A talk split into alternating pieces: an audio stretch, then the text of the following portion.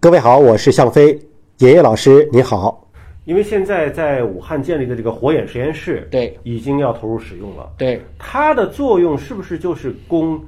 雷神、火神收治的这些重症病人，还是说是做更广泛的普遍筛查？其实这个能力它已经具备了，不管是排查疑似、复工需求，或者是危重症着急去诊断，其实这个能力武汉一直在提升。我也觉得，其实有的时候人类对一个科技的掌握，如果没有这样一次大的社会事件，大家是不会觉得生命科学很重要的。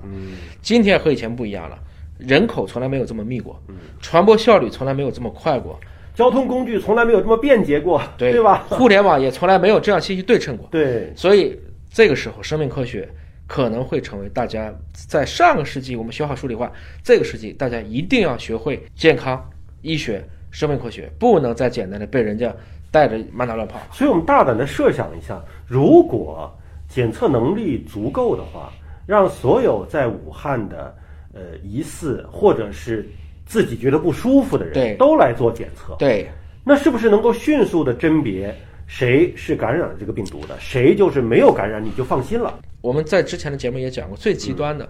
知道了就是重的就救，对，轻的就支持，没事儿的就关着。我说的关着就是大家可能不要聚集，不要集会了，十四天基本上就看清楚了。但是我们现在毕竟还要复工，还要去恢复生产，因为你再不让复工，有好多类，比如说口罩大家都买不到了，这些问题它会有一个综合的考量。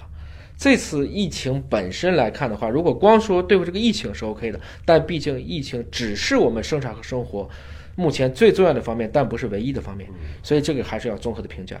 但你刚才的想法是完全正确的，因为武汉更多的实验室，包括火眼实验室的这些完工，极大的提升它的日检测能力，也会加快它检测结果的交付周期，甚至原来一个人只能查一次，现在一个人可以连续查。那么这对于我们未来理解这个疾病的由来、进化、变异、疫苗、药物开发，其实都是有莫大的作用的。